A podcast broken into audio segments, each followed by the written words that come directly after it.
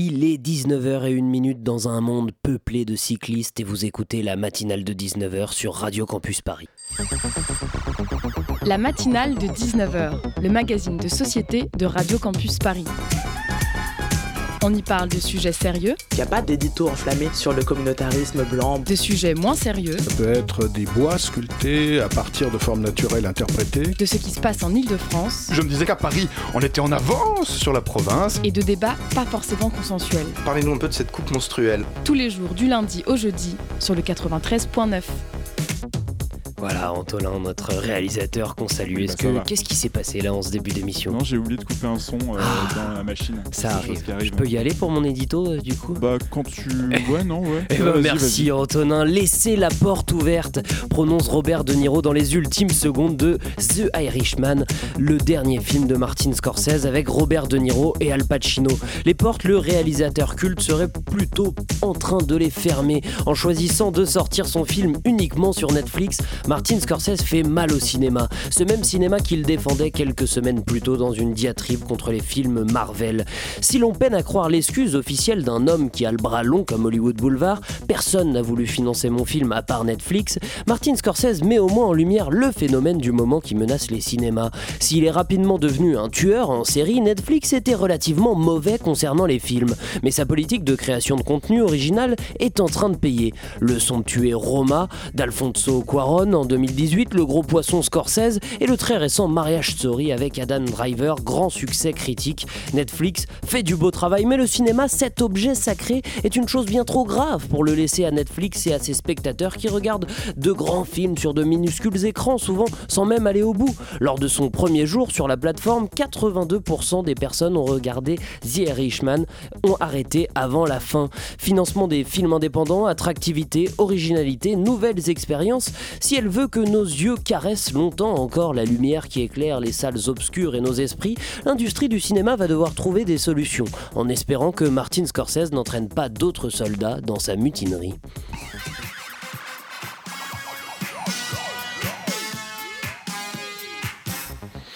Oui, voilà, on est mercredi. Moi, ça me donne envie de parler cinéma. Il y aura extérieur nuit après nous. Mais tout de suite, euh, dans nos fauteuils, euh, ce soir, nous recevrons en seconde partie d'émission une étudiante de l'ICART, euh, l'école des métiers de la culture et du marché de l'art. Qui sait, nous évoquerons peut-être la banane de Maurizio Catalan, mais surtout le festival Les Regards de l'ICART. On ira aussi à Madrid pour la COP25 avec Sylvain. Madame, la présidente Lou, viendra nous déclamer son agenda culturel et Tiana viendra nous parler du faux gras. Une chronique intéressante avant Tout de suite, pour cette première partie d'émission, nous recevons Afropéa pour parler du nécessaire concept d'afropéanité. Restez avec nous sur le 93.9. L'interview commence juste après ce petit son d'intro. Je vais commencer par donner la parole à Eva Doumbia et à chacune d'entre vous, en fait, j'aimerais vous demander pour euh, introduire le sujet, euh, euh, la manière dont vous définissez euh, l'identité afropéenne et plus particulièrement l'identité féminine afropéenne. Le terme d'afropéen, afropéenne est un terme qui a été assez présent dans la culture euh, populaire, qu'il s'agisse de la culture littéraire euh, ou la culture même musicale. Mais qu'est-ce que vous mettez derrière cette appellation et derrière cette désignation Eva Doumbia, pour commencer? Pour moi, le, terme afropéen, il désigne une chose très simple. Ça désigne des personnes qui sont européennes avec un ascendant africain ou plusieurs ascendants.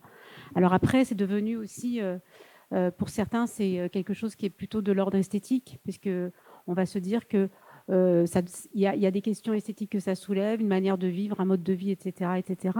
Et pour moi, c'est vraiment aussi simple que être à la fois africain et européen. Ce soir, nous avons le plaisir de recevoir Marie-Julie Chalut, fondatrice du projet Afropéa, qui entend parler d'afropéanité. Bonsoir Marie-Julie Chalut. Merci pour Je, vais m'entraîner, et merci d'avoir accepté notre invitation, je vais m'entraîner à le dire le plus vite possible, afropéanité, voilà, ça rentre avec, à mes côtés. Euh, tu auras aussi ce, ce défi euh, pour mener cette interview, Colline, de la rédaction de Radio Campus Paris. Bonsoir Colline. Bonsoir. Vas-y, dis afropéanité très vite. Afropéanité. C'est bien. Alors on vient d'entendre une définition justement de l'afropéanité euh, très claire, hein, énoncée par Eva Doumbia. Je cite, ce sont des personnes européennes avec un ascendant africain. Est-ce que cette définition vous convient? Hum, J'ajouterais aussi, euh, oui, des personnes euh, qui sont nées en Europe et qui sont d'ascendance subsaharienne ou afro-caribéenne, parce que c'est mon cas par exemple aussi. Je mais, mais j'ai des origines antillaises de, Martinique, et donc je me sens aussi concernée par ce mot euh, afropéenne. Et dans le mot afro, il y a en fait ça, ça, ça, comporte l'Afrique et la diaspora en fait. Donc, donc Afropéa, c'est voilà, ça comporte aussi les Caraïbes aussi dedans. Cette définition, elle nous a été donnée par euh, Eva Doumbia. Vous l'avez rencontrée, il me semble. Oui, oui c'est le premier entretien du site. C'est Eva que j'ai rencontré. Alors déjà, avant tout, oui, comment je l'appelle? Euh, c'est, Je l'ai appelé projet euh, pour rester très large dans, dans ma définition, mais qu'est-ce que c'est euh, Afropéa? Est-ce que c'est un média? Est-ce que c'est une expérience? Est-ce que c'est...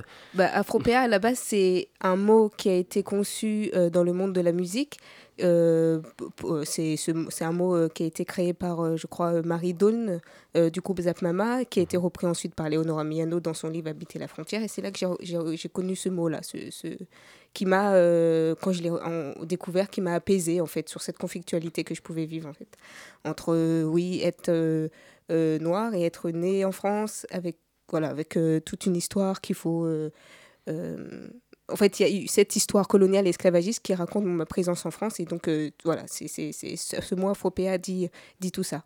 Et, moi, après, bah, j'ai, voulu, quand j'ai découvert ce mot-là euh, dans, dans l'œuvre de Miano, j'ai voulu, en fait, créer une sorte d'espace virtuel avec euh, des archives, avec des références culturelles. en fait, c'est des images, des, des, histoires qui, que j'ai voulu euh, découvrir encore, en, fait, euh, euh, chercher.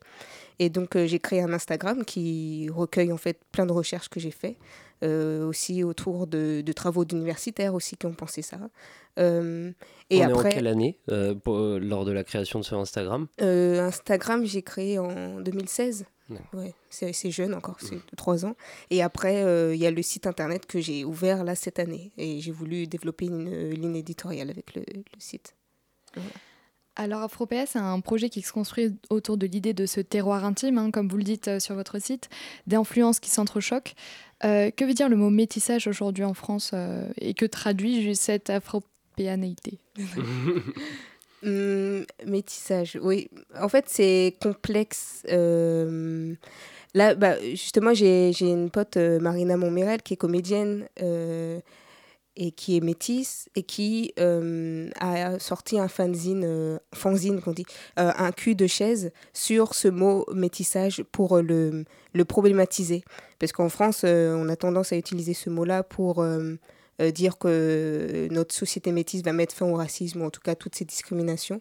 mais c'est plus complexe que ça. En fait, même le mot du l'histoire du mot métissage est déjà euh, très très problématique puisque euh, ça remonte à l'histoire de l'esclavage, à l'histoire de voilà, à toute une déshumanisation aussi. Et même Evan Doumbia, quand je l'interroge, elle dit qu'elle se dit métisse, mais c'est un mot aussi qui, elle, le dit parce que c'est le mot avec lequel on comprend le mieux son identité, mais c'est un mot qui est pas qui est très problématique. Est-ce que pour mieux comprendre son, son identité, euh, vous pouvez nous parler d'Eva Doumbia euh, Oui, Eva, de, qui elle est euh, Elle est autrice, metteuse en scène. Hum.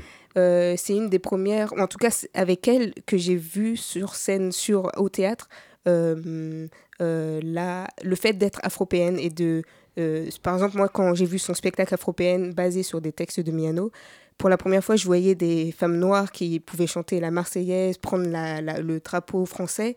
Et là, je me suis dit, mais en fait, je me suis vue euh, complètement représentée et sans, oui, pour la première fois, je me suis dit, ouais, j'appartiens à ce pays, entre, guillemets, quoi.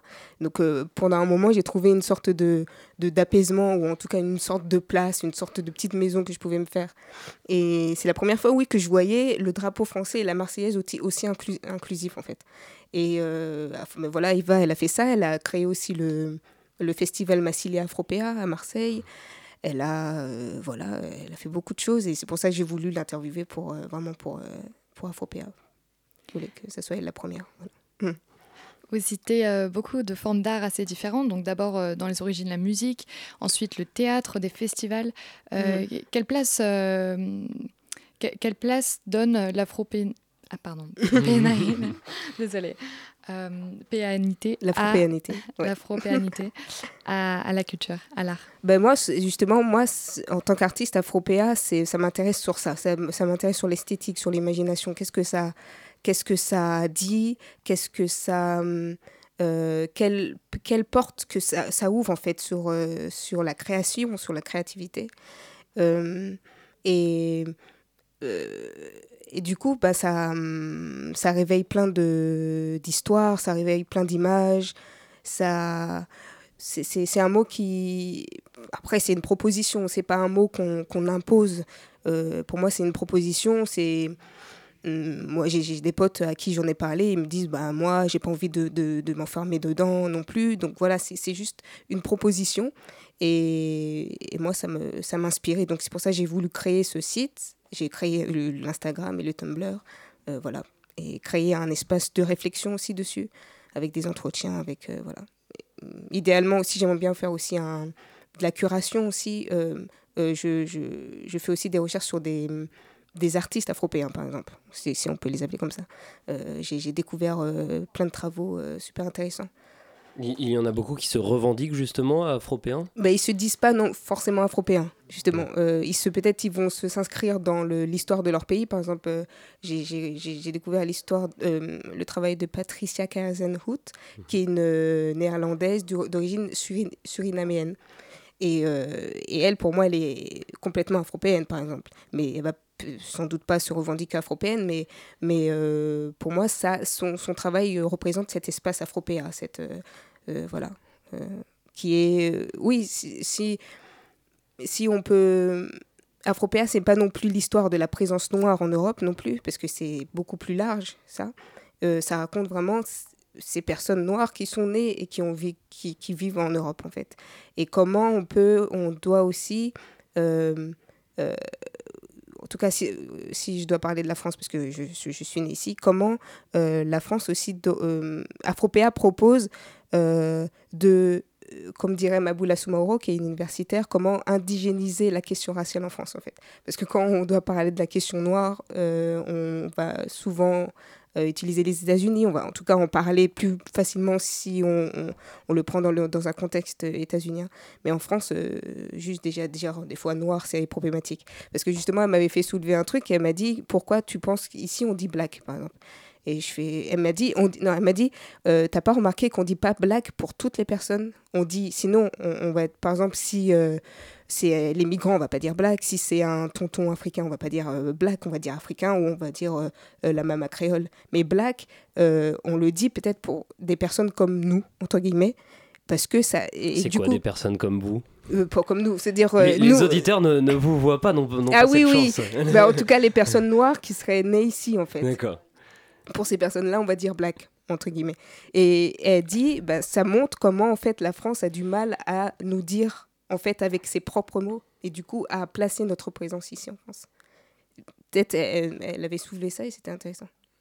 Ce, ce, mot, pourquoi il est, il est péjoratif? On, le trouve péjoratif, ce mot noir? Black? qu'il faut, Non, non, black. Ah, black, on parle. Ah on non, parle pas noir. Oui, oui. Le fait de dire black, elle disait que c'est, c'est, hum, ça montre comment en fait on a du mal encore en France à, à dire noir et à, et à, et à mettre et oui, parce qu'on on est obligé d'utiliser un mot étranger pour nous dire nous ici. Donc pourquoi? Pourquoi? Pourquoi vous pensez qu'on a du mal justement à, le dire ce mot noir? C'est une culpabilité par rapport à l'histoire bah, Après, on m'a raconté que, euh, que apparemment, euh, y a une... avant c'était très mal vu. Mais mais aussi ça raconte, oui, je pense, ce, ce, cet héritage euh, colonial esclavagiste qui a peut-être du mal à voilà, être ancré ici. Et il est ancré euh, en France aussi. Il n'est pas que en Afrique et aux Antilles. On a, on, a très facilement euh, l'envie de le mettre au loin, mais en fait, ça s'ancre aussi ici en France. Et comment ce, ce courant s'empare alors de la question de la décolonisation, de, du colonialisme? Oui, bah, ça, raconte. Euh, euh, comme ça dit, euh, en comme il dit, c'est un mot qui dit notre, notre présence ici. Forcément, il pose la question de, de l'héritage de cette histoire, en fait. Il pose enfin un mot sur une présence, sur une... et pas une présence qui est due à une immigration forcément, parce qu'on est né ici. et du coup, ça, ça, ça pose question sur euh, toutes ces notions qu'on a en France, sur la fraternité, sur le vivre ensemble, sur l'égalité, du coup. Et du coup, ben, euh, ça, ça, ça, ça, pose des questions, ça réveille des... des... Et, ouais, ça, ça, ça, oui, ça interroge cette histoire, oui, on, peut dire. Vous, parlez de la France euh, dans, le mot afropéen et européen. Est-ce que vous, est-ce que vous, vous travaillez avec euh, d'autres, d'autres penseurs ou acteurs euh, de l'afropéanité euh, en, Europe. Je, crois en Angleterre, par exemple, que c'est, que c'est développé. Oui, en Angleterre, il y a un site The Afropean. En fait, d'ailleurs, la, la plupart des, des initiatives qui parlent de l'afropéanité sont anglophones en général. après, moi, je ne connais pas encore personnellement des personnes hors de France qui travaillent sur ces questions-là. Euh, mais je suis des initiatives. Après, idéalement, ça serait, euh, oui, de, de, créer du réseau. Mais euh, pour l'instant, je, je connais juste les initiatives, mais je connais pas encore les personnes pour travailler avec elles. Eh ben, ça, ça va venir avec le temps. Vous restez avec nous, Marie-Julie Chalut. Tout de suite, une petite pause musicale sur le 93.9.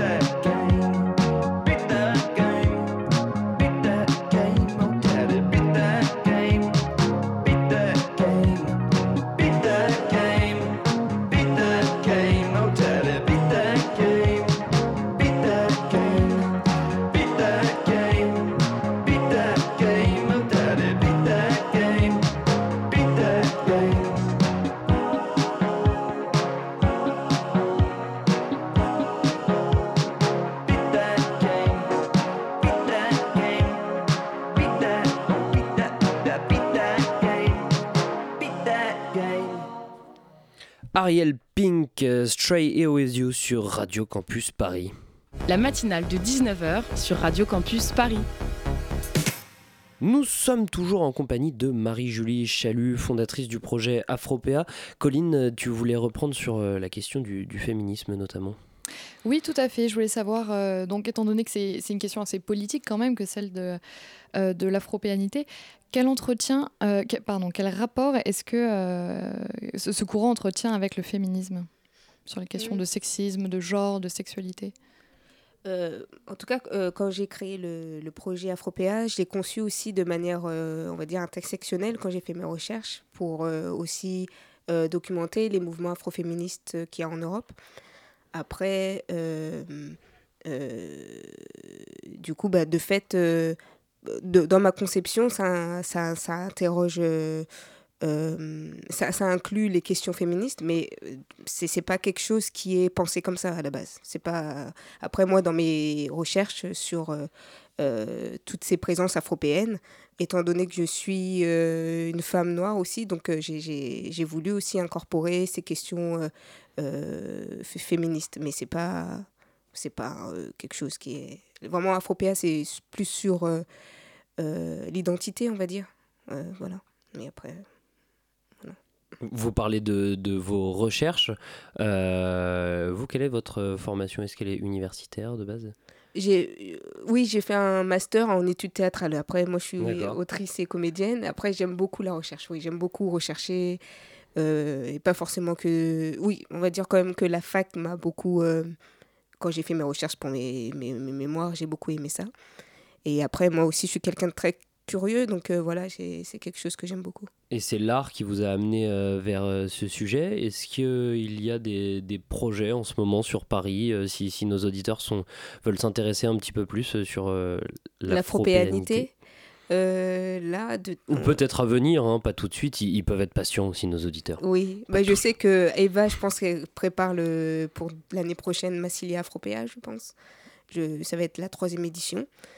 Et euh, voilà. Et après, il faut découvrir les, les œuvres d'Eleonora Miano, par exemple, euh, qui continue euh, voilà, à écrire. Pas forcément sur l'afropéa, mais y a, je conseille Habiter la frontière ou Blues pour Elise, qui sont ses précédents récits. Voilà, on retrouve son, on retrouve son, son nom couramment sur, sur votre site. Alors, Habiter la frontière, par exemple, de, de quoi ça nous parle? C'est un essai qui regroupe plusieurs de ses interventions qu'elle a fait aux États-Unis, en France notamment sur euh, la, la présence noire en France, ou du, du moins les, sur les Afropéens aussi. Voilà. Donc euh, dans Habiter la frontière, il y a ça, il y a aussi son rapport à l'écriture. Euh, voilà, c'est toute une réflexion qu'elle fait sur comment habiter la frontière. Voilà, comment, comment à partir sur ces, sur ces cicatrices faites par l'histoire, comment on construit un chemin. C'est ça aussi Afropéa, c'est peut-être faire le, le, deuil de quelque chose. Par exemple, je peux faire le deuil d'une de, langue que je connaîtrais, que je parlerai jamais, par exemple, qui est, qui est, la langue de ma mère. Mais il faut, euh, permet peut-être de, de, de, donner une autre porte sur autre chose, en fait, sur, euh, de faire un deuil sur quelque chose et de, de construire, reconstruire quand même tout de même. Donc c'est ça, c'est comme disait Kiemis dans une interview, elle disait euh, Afropéa, ça dit, c'est un mot qui dit euh, quelque chose sur une instabilité en fait. Euh, voilà. Et donc, qu'est-ce qu'on fait de cette instabilité? Qu'est-ce qu'on voilà. Donc, euh, et pour moi, c'est des questions totalement, ouais, c'est profondément humain et comment ça, ça nous, ça peut nous bouleverser et comment artistiquement aussi ça peut être intéressant. Vous évoquiez les, les États-Unis. Est-ce qu'il y a un parallèle à faire entre afro-péanéité et les afro-américains? Après, c'est deux choses ouais, différentes. Ouais. C'est euh, l'histoire des Afro-Américains, ouais, c'est il y a, peut-être des corrélations parce que ça raconte euh, en gros la, diaspora noire africaine en fait, mais c'est pas la même chose. Oui, il y a des corrélations. Après, il y a des, euh, ça raconte oui, comme je disais, bah, la diaspora noire quoi, mais on peut la rapprocher de, de cette manière-là, mais c'est pas la même chose. Mais c'est assez intéressant justement de voir qu'il y a énormément d'études euh, qui, qui, sont faites euh, dans le monde anglo-saxon, aux États-Unis, en Angleterre, etc., euh, à la fois du point de vue artistique, universitaire, sur ces questions-là, et en France finalement assez peu. Comment ça se fait Qu'il y ait ce vide un peu, cette parole oubliée? Ben, Je pense parce qu'il y a encore, quand on parle de ces questions-là en France, il y a il y a un tabou tout simplement sur l'histoire, même de dire le mot race, mais race dans un contexte de sens social. Hein, je dis pas de race, voilà. Quand je dis race, c'est comme quand on parle de genre, de race, de classe, voilà. C'est des concepts euh, qui appartiennent aux sciences sociales. Et ben, juste dire ça en France, c'est tabou, parce qu'on a aussi un concept, un, un, principe républicain qui fait que parler de toutes ces différences-là, ça voudrait dire ben, nous diviser, en fait. Et alors que euh, parler de ces choses-là, c'est même essentiel et, totalement, c'est concret en fait. C'est, ça parle de nos vies, de nos, de nos réalités euh, matérielles et tout, d'existence. voilà. Mais euh, en France, comme on a, oui, je pense que c'est ça, c'est dû à ça. Et du coup, ben, on a, il y a des, des, travaux, il y en a, hein, mais, mais, mais oui, oui, c'est pas alors comment on fait pour penser cette différence qui est pas euh, dans, la dans, le fait de poser une altérité euh, Comment on comment on la pense cette différence? Ben, Afropéa est une, proposition pour ça, je pense. Euh, et c'est ce qui est beau pour ça. ce qui est beau, c'est que c'est les personnes concernées qui ont créé ce mot-là aussi. C'est pas encore une, un, une, quelque chose qui est, hum, oui, qui est assigné, quoi. Donc c'est comment prendre le pouvoir sur euh, le fait de nommer quelque chose, de ne me nommer, de me dire au monde et de me voilà. Et donc c'est pour ça pour moi Afropéa c'est une proposition voilà. C'est c'est une petite maison voilà, c'est je souffle un peu et puis je, je, je, de ma place je dis le monde et je et, et forcément euh, voilà, c'est c'est euh, ouais, c'est je sais pas si j'ai répondu à la question. Oui, oui, tout à fait. Merci. Et euh, je me demandais comment fonctionnait le projet aussi. Est-ce que vous faites appel à d'autres pigistes, journalistes? Ben, Ça va être l'idée. Elle essaye de chercher du boulot, hein, attention. C'est mon but caché, j'avoue. Ça va être l'idée là, euh, dans, oui, dans très peu de temps. oui. Et d'élargir de, l'équipe, ouais. On, parlait de ça. En France, on n'a pas le droit de, de faire des, des, statistiques euh, ethniques. C'est là-dessus où, vous disiez peut-être on se voilait un peu la face, où on ne nommait pas les, les, les choses. Est-ce que vous seriez pour? Oui, bah, euh, tout simplement en fait pour montrer les, les, les disparités et les, les, inégalités en fait et pour qu'on voit concrètement en fait comment c'est comment ouais comment la, la, la société euh, et de, au niveau de, euh, des questions raciales, au niveau du genre, au niveau voilà, de classe, il, faut qu'on ait des... Et encore, justement, sur la, on, on a des, des statistiques peut-être sur la, le genre, je sais pas, je sais qu'il y a des...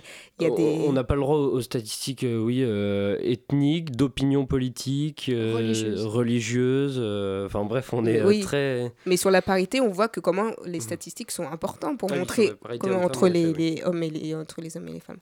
Mais oui, c'est oui, oui, essentiel, je trouve. Et pourtant, lui, le, modèle américain qui a moins peur de nommer ces choses-là, connaît aussi, euh, est aussi malade de, de, de, ces discriminations euh, raciales. Oui, oui, mais euh, en France, c'est qu'on est malade, mais on veut le nier, on veut le cacher. Donc c'est même... C'est très compliqué du coup. ce, ce, ce, déni, il est, il, est, il est violent en fait.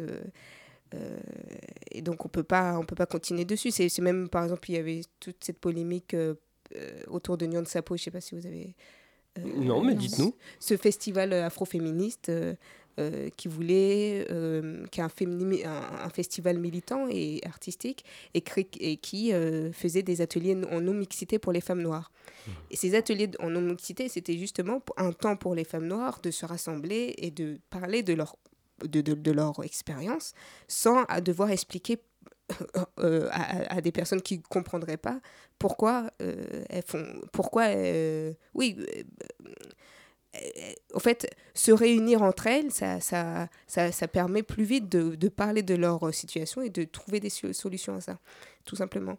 Et donc elles ont été accusées de racisme anti-blanc par le par le la mairie de Paris et, et, ça a fait toute une polémique, en fait. Euh, voilà.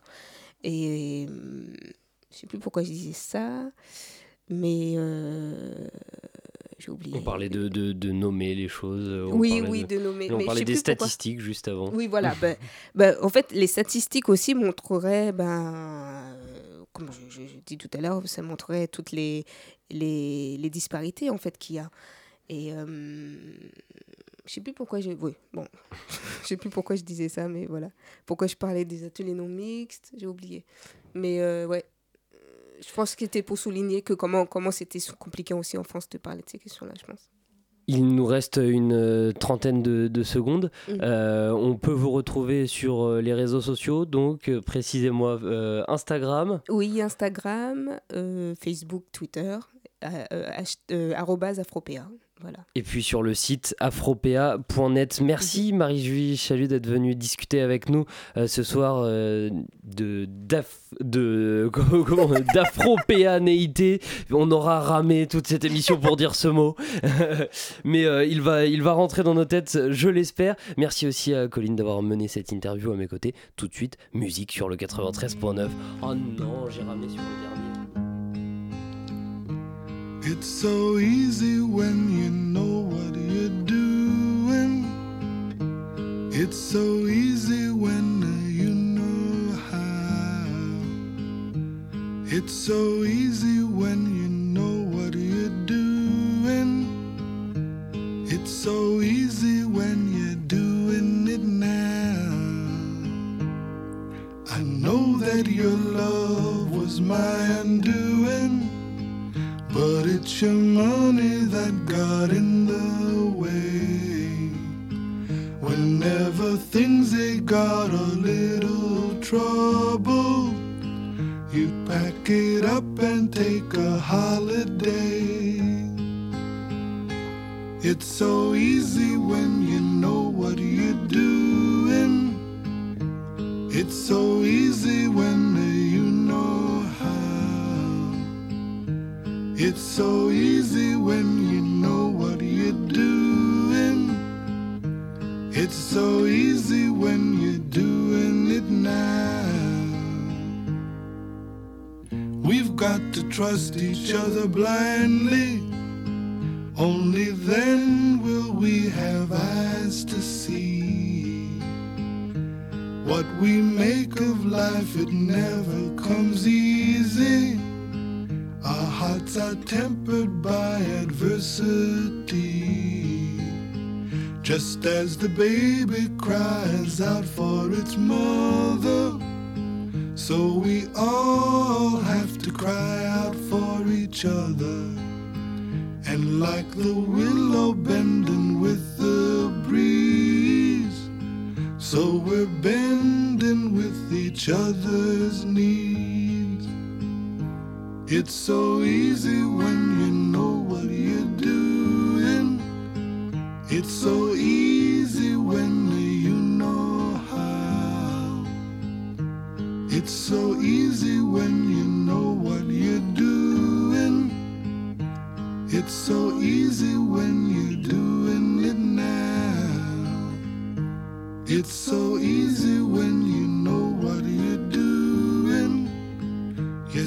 so easy when you know how. It's so easy when you know what you're doing. It's so easy when you're doing it now. Beaucoup de, de douceur sur le 93.9. C'était Ted Lucas, It's So Easy. La matinale de 19h du lundi au jeudi sur Radio Campus Paris. Toute la semaine, Sylvain était à Madrid pour suivre la COP25. On écoute tout de suite son troisième et dernier reportage sur le sujet. La COP25, deux semaines pour maintenir le réchauffement climatique sous la barre des 2 degrés. You are failing us. La matinale et le REFED s'associent pour vous raconter quotidiennement les dessous de ces intenses négociations. You all come to us young people for hope. How dare you?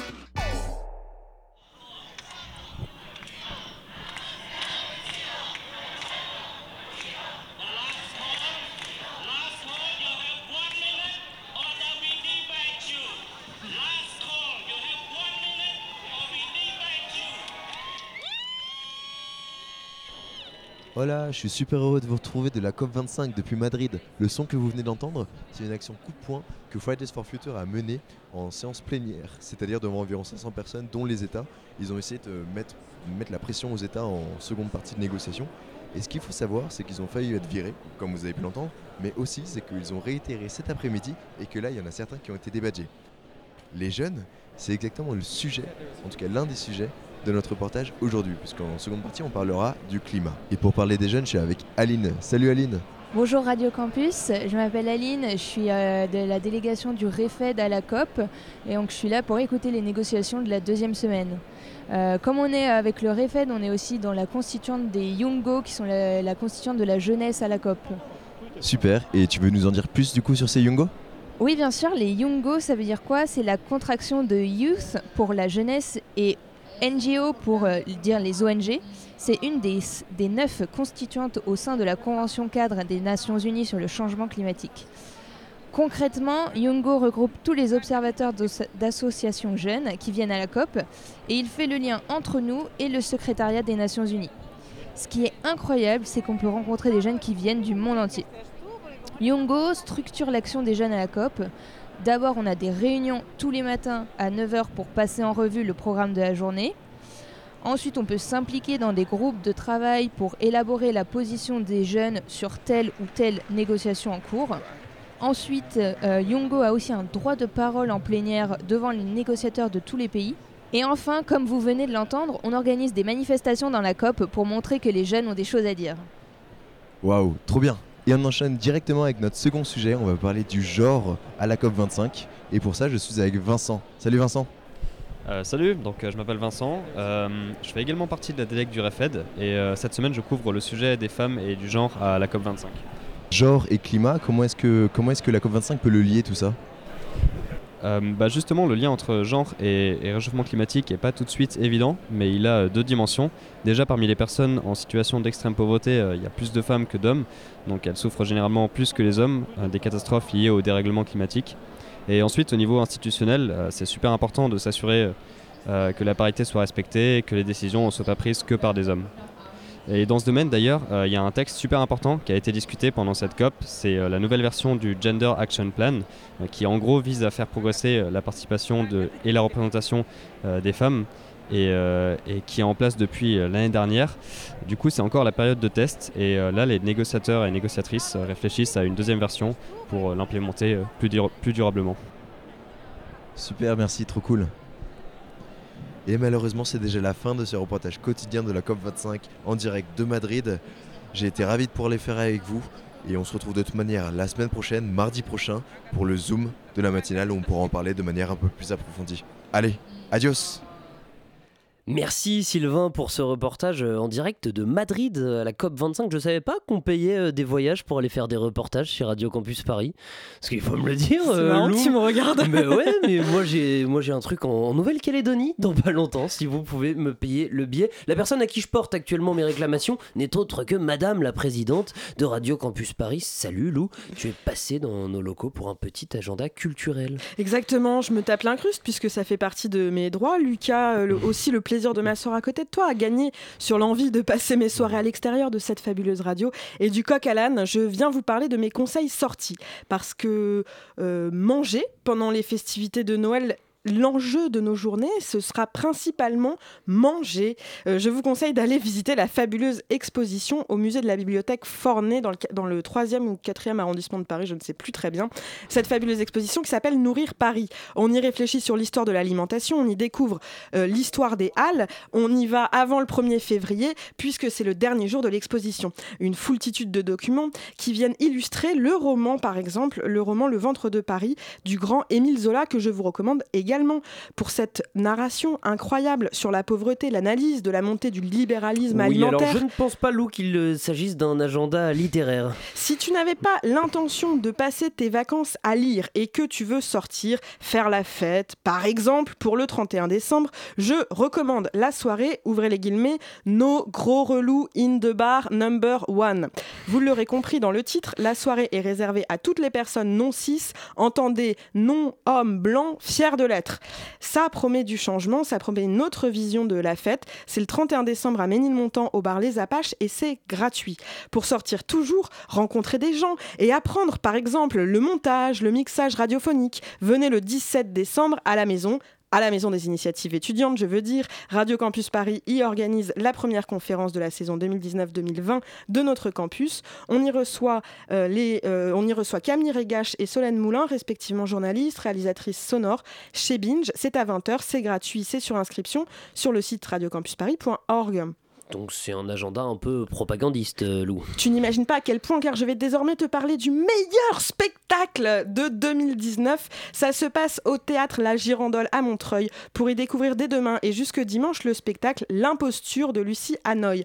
Un autoportrait touchant d'une marionnettiste lesbienne dite costaud à l'adolescence, bourrée de talent, magnifique, hilarante. On a compris, on va voir Lulu Hanoï au théâtre La Girandole à Montreuil. Merci Loulou. Euh, comme chaque soir, en deuxième partie d'émission, c'est le Zoom de la rédaction et c'est présenté ce soir par Valentine qui reçoit les organisatrices du festival Les Regards de l'Icarte. On en saura plus juste après ce petit jingle Zoom. Euh, nous proposons euh, une programmation qui se veut euh, décloisonnante. On a toujours un escape game, on a un jeu de plateau, de stratégie. Plusieurs euh, groupes de musique. Il y a aussi du fantastique. Avec euh, des artistes euh, internationaux. Un lieu d'échange, de rencontre avec de la réflexion. participative et interdisciplinaire. Voilà, et il y aura plein d'autres euh, surprises. Le Zoom dans la matinale de 19h. Nous accueillons aujourd'hui Tatania Provo et Ponette Sard. Alors Tatania Provo, vous êtes donc responsable de la communication, euh, Ponette Sard, chef du projet donc de l'événement Les Regards euh, de l'ICART. Oui. Euh, donc l'ICART est une école de management de la culture et du marché de l'art. Donc bonsoir à vous deux. Bonsoir. Euh, L'école a cinq campus en France et ailleurs à Paris, dans le, 18, dans le, pardon, le 8e arrondissement. À Lyon, à Bordeaux, à New York. Vous organisez pour une seconde édition Les Regards de l'ICART, une compétition internationale de courts-métrages sur le thème du jeu qui aura lieu, si je ne me trompe pas, le 27 février 2020 Absolument. au cinéma Lincoln à Paris. Et il a encore temps pour les artistes cinéastes intéressés de candidater. À quoi bon organiser cette compétition? Quelle en est ou quels en sont les objectifs? Alors, ben, on a décidé d'organiser donc euh, cette deuxième édition des Regards de l'ICAR. Euh, avant tout, c'est pour euh, promouvoir les jeunes réalisateurs. Donc, on s'est fixé entre 16 et 30 ans. Euh, ça peut être pour des étudiants en école de cinéma ou simplement des personnes euh, qui sont passionnées de cinéma et qui rêvent de pouvoir participer à une compétition euh, comme celle-ci. Et le thème, c'est le thème du jeu. Oui, vous pensez ça. que ça va justement inspirer ces cinéastes que vous souhaitez attirer dans votre compétition? Comment comprendre d'ailleurs le thème du jeu? Alors, euh, le thème du jeu, donc euh, c'est vraiment, ça peut être plein de choses. C'est un peu un thème euh, à multiples facettes. Donc, ça peut être par exemple le jeu de société, le jeu d'argent, le jeu de guerre, le jeu de séduction entre deux personnes, ou bien le jeu par exemple avec nous-mêmes, avec soi-même. Donc, Voilà, c'est on, a- on recherche vraiment de la créativité de la part des réalisateurs. Et euh, évidemment, on sera très ouvert aux courts-métrages qui parlent de jeux d'argent. Voilà les premiers thèmes qui sortent quand on parle du jeu. Mais on sera très heureux de voir des petits courts-métrages très créatifs. La créativité, d'ailleurs, c'est quoi un bon court métrage pour vous, un court métrage créatif? Alors pour moi, en tout cas, après je te laisse Tatiana, mais pour moi le court métrage c'est une histoire de rythme. Donc en plus, vu que c'est un format court, on, sent tout de suite quand ça marche ou pas, que ça soit de l'animation ou même prise de vue réelle. Donc je pense que c'est ça qu'on va tout de suite ressentir quand on va recevoir les courts métrages. Et pour nous, la créativité, ça va être surtout sur le thème et aussi voir la patte du réalisateur ou de la réalisatrice. Faut qu'il y ait du style. Faut qu'il y ait du style, faut qu'il y ait de la sincérité surtout. On sent tout de suite euh, quand un réalisateur ou une réalisatrice est sincère avec le propos et qu'il veut pas en faire trop. On veut pas quelque chose, c'est comme euh, dans la musique, de technique ou que de technique, on veut un, quelque chose derrière. La poésie, pas forcément euh, du Rimbaud, mais quelque chose qui ressort de l'émotion. De l'émotion. Et quel type de cinéaste ou vidéaste recherchez-vous à part, enfin, au-delà de l'idée justement de quelqu'un qui peut faire ressortir une émotion dans son court métrage Bah, je pense qu'on cherche tout d'abord euh, des, comme a dit Tatiana, des jeunes réalisateurs et surtout ceux qui vont faire le cinéma de demain et d'aujourd'hui. Déjà, ils le font, mais que ce soit voilà des étudiants, des amateurs, des passionnés, qu'on ait vraiment, euh, qu'on essaye dans cette soirée de catalyser un peu, d'être le catalysateur de, euh, voilà, de la jeune création d'aujourd'hui. Donc c'est très ambitieux, mais on va y arriver. oui, on veut vraiment euh, tomber sur des courts-métrages des courts -métrages, pardon, qui nous transportent. On veut que vraiment les gens oublient qu'ils sont assis euh, dans le cinéma le Lincoln et qu'ils se fassent vraiment transporter. Même si le Lincoln, c'est bien. oui, très bien, on adore. À propos du cinéma Lincoln, pourquoi d'ailleurs le cinéma Lincoln? Pourquoi à côté des Champs-Élysées, ça fait un peu un lieu fantasmatique Il y a beaucoup de gilets jaunes, hein, surtout, faut faire Il y a attention. beaucoup. Ils, ils seront invités, ils seront invités. Mais tu peux, ouais, tu peux répondre. Euh, Champs-Élysées, pourquoi? Bah, aussi- Parce que c'est à côté de notre école. L'ICAR, ça, ça se situe dans le 8e, c'est à deux pas vraiment des Champs-Élysées. Et le Lincoln, parce qu'ils ont bien voulu. euh, De nous. Voilà, ils ont accepté de. de- pour le 27 d'organiser. février. Oui, exactement. D'ailleurs, comment se déroulera la soirée de clôture donc de votre compétition Voilà, le c'est 27 ça. février? Mais en fait, ça va être la remise des prix parce qu'on a un jury de 6. Alors, on va pas tous vous les dévoiler. Si vous voulez, Tatiana peut vous en dire deux.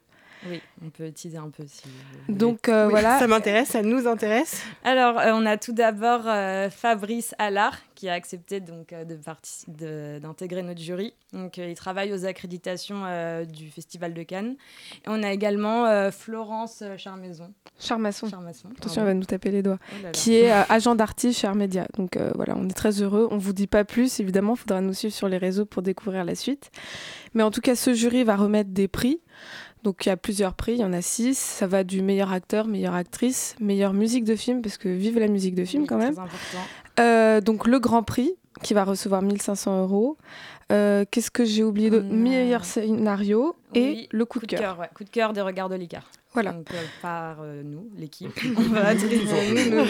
On est on va un peu. un, un prix euh, au notre court métrage préféré. Voilà, donc cette, cette soirée, vraiment, c'est le but de découvrir ces réalisateurs, leurs travaux, et surtout voilà que ce soit une soirée autour du cinéma, que ce soit pas qu'une remise de prix un peu euh, institutionnelle, mais voilà, qu'on passe un bon moment. En plus, après, il y a un cocktail pour euh, rencontrer les artistes, donc euh, on veut que ça soit sympa. Vous êtes une école de médiation culturelle. Est-ce que justement le fait de donner euh, des prix, euh, c'est aussi une façon de mieux faire connaître euh, ces artistes, ces cinéastes, et de faciliter un lien avec un public plus large? D'ailleurs, dans ce cas, quel public plutôt vous souhaitez toucher davantage par cet événement? Alors, au, niveau, au niveau du public, je pense qu'on veut vraiment de tout, qu'il y ait des gens qui aiment le cinéma, parce que quand même on parle de court métrage, donc des cinéphiles, des amoureux du cinéma. ouais. En plus, surtout que ce format n'est, enfin, même s'il y a plein de festivals, mais on veut toujours le défendre, ce format qui est très peu diffusé dans les cinémas. Et voilà, qui est euh, aussi des professionnels, parce que le but c'est d'aider ces jeunes réalisateurs. C'est pas évident de, d'être à 25 ans, voilà, jeune réalisateur. Donc si on peut avoir des producteurs, des distributeurs et des gens qui aiment et qui tombent amoureux du travaux des jeunes réalisateurs le jour J, bah, notre mission sera remplie. On aura vraiment réussi cette médiation culturelle de faire le lien entre les jeunes talents et les professionnels d'aujourd'hui. C'est vraiment par amour du cinéma que vous organisez d'une certaine façon euh, ce festival ou cette compétition Exactement, ouais. Et en tant qu'organisateur, du coup, étudiante, que tirez-vous d'une telle expérience dans l'organisation d'une compétition euh, cet ordre C'est vraiment la Des dernière blancs. minute, dernière seconde. Euh, bah, de la passion. Ouais, et puis on apprend tous les jours. Enfin, moi personnellement, j'en avais jamais organisé. On apprend tous les jours, tous les jours, on rencontre beaucoup de monde. Ouais. euh, C'est super important. On voit plein de D'accord. films. On Voilà. va s'arrêter là. Oui, merci Merci, merci beaucoup. Merci beaucoup. Merci également à Valentine pour la présentation de ce Zoom. Restez avec nous, la matinale de 19h, ça continue sur le 93.9. La matinale de 19h sur Radio Campus Paris. Tout de suite, on passe à la chronique de Tiana. Si vous écoutez euh, un petit peu Radio Campus Paris, vous saurez que Tiana, qui présentait l'année dernière Alimentaire Mon cher Watson, ne nous parle que de bouffe, de bouffe et encore de bouffe. Donc Tiana, ce soir, on a bien compris de quoi tu allais nous parler. Ce soir, tu nous proposes de préparer les fêtes de fin d'année. Et oui, Lucas, Noël, le nouvel an arrive, le sapin, les cadeaux, le chocolat et les kilos en trop. Parce que qui dit réveillon dit aussi repas d'exception, et qui dit repas d'exception dit aussi très souvent feu le bilan écologique de l'alimentation. Et parmi volailles et autres joyeusetés carnées, il y a un produit qui n'a pas attendu le développement du véganisme pour faire jaser dans les chaumières. Ce cher et tendre foie gras. Vous savez, cette tartinade de fête issue de l'engraissement de l'organe hépatique d'oie ou de canard Enfin, passons les débats passionnés et regardons plutôt s'il n'existe pas des alternatives. Pourquoi ne pas regarder du côté des innovations végétales pour voir s'il n'existe pas un moyen de tartiner éthique et écologique pour Noël? Alors qu'est-ce que tu nous proposes? Alors bah, en backnodant à mes heures perdues de magasins vegan en épicerie bio online, j'ai épluché l'offre des haltères foie gras et j'ai trouvé quelques propositions plutôt intéressantes. Le joie gras, le faux gras, le veg gras ou encore la bonne foi. À première vue, ce qu'il faut saluer, c'est quand même la ressemblance frappante que certains ont réussi à reproduire, avec une mention spéciale pour la bonne foi, dans son bocal en verre, avec une texture fondante, une petite pellicule jaune au-dessus qui euh, reproduit euh, la graisse de canard. Là, on est vraiment dans le registre du foie gras. En revanche, pour d'autres, euh, que je ne citerai pas, c'est assez pâteux et on est dans une boîte de conserve, donc on n'est pas vraiment dans du foie gras. La ressemblance, c'est bien, mais que dit le goût? Alors là, Lucas, c'est un peu plus compliqué. Si vous êtes végétarien ou vegan, ou si comme moi, ça fait à peu près 15 ans que vous n'avez pas mangé de foie gras, je pense que ça passerait. Parce que faut vraiment pas s'attendre à un goût de foie gras, ça n'a ni le goût, ni l'odeur, ni vraiment la texture, mis à part pour la bonne foi. C'est vraiment un monde totalement différent. J'ai trouvé qu'on était plus proche du goût des oléagineux et des champignons. Enfin, de toute façon, comme le foie gras, on n'en mange pas des tonnes au risque de saturer son propre foie. Bon, et niveau écologie? Et bien là, c'est vraiment là que le bas blesse. Certes, on peut se réjouir d'éviter le gavage animal, cette pratique qui, rappelons-le, consiste à rendre un animal volontairement malade en rendant son foie le plus gras et le plus vite possible. Et je vous dis, soit dit en passant, que l'homme peut aussi avoir un foie gras. Et parce que lorsqu'il mange trop de sucre, il attrape lui-même un foie gras et que c'est une maladie grave. Donc euh, bon, je vous laisse réfléchir à ça pour le canard. Donc sur ce point, c'est assez plaisant de trouver des alternatives assez pratiques que moi je qualifierais un peu d'un autre temps. Et puis, notons que toutes les propositions dont je vous ai parlé sont bio. Mais pour autant, est-ce écologique? Ben, pas si sûr. La composition de ces passés végétaux pose quand même question. Entre l'huile de coco, le beurre de cacao, les noix de cajou, certes, tout est bio, mais c'est quand même pas vraiment locaux comme ingrédient. Outre le bilan carbone qu'il faudrait calculer, ce sont aussi des ingrédients qui sont l'objet de nombreuses controverses. Et à ce titre, je vous conseille d'aller voir le reportage de Brut sur l'exploitation des femmes indiennes travaillant dans des fabriques de noix de cajou. Donc, il ne faudrait quand même pas déplacer le problème. Et puis reconnaissez que le foie gras ou le faux gras, quoi qu'il en soit, ça reste gras et il faut bien le dire, assez cher. Alors pour les fêtes, je vous propose plutôt de changer nos habitudes. Évitons le foie gras et le foie gras et réenchantons euh, le potimarron, invitons le cresson, choisissons des produits locaux, simples et bons. Et avec joie et bonne humeur, vous verrez que vous passerez un bon réveillon sans détruire ni votre porte-monnaie, ni le monde animal, ni la planète. Merci Tiana pour tous ces, conseils. Il est venu le temps pour moi de vous dire au revoir. Merci à Colline de m'avoir accompagné tout au long de la première partie de cette émission. Un grand merci à Sylvain pour son reportage. Merci à Lou pour l'agenda culturel, à Valentine pour le zoom, à Jules pour la coordination. Et bien sûr un grand merci à Antonin d'avoir gentiment ouvert nos micros pour que l'on puisse parler dedans. Tout de suite euh, sur Radio Campus Paris, c'est extérieur nuit car on est mercredi. Euh, Léa, tu nous parles de quoi ce soir? Vous nous parlez de quoi ce soir? Parce que vous une grande équipe quand même. Et oui, notre grande équipe vous parle bien sûr du dernier Terrence Malick qui a été présenté à Cannes, Une vie cachée. On vous parle aussi du film d'Edward Norton euh, sorti la semaine dernière, Brooklyn Affairs. Et on reçoit euh, en interview les comédiens de Jeune Juliette, un film québécois de Anemo. Et bah restez avec nous sur le 93.9. Attention, la matinale de 19h ne sera pas présente demain, hein, exceptionnellement. Ça sera Les Petits Cailloux, votre magazine d'archéologie. On se retrouve donc lundi, même heure, même antenne.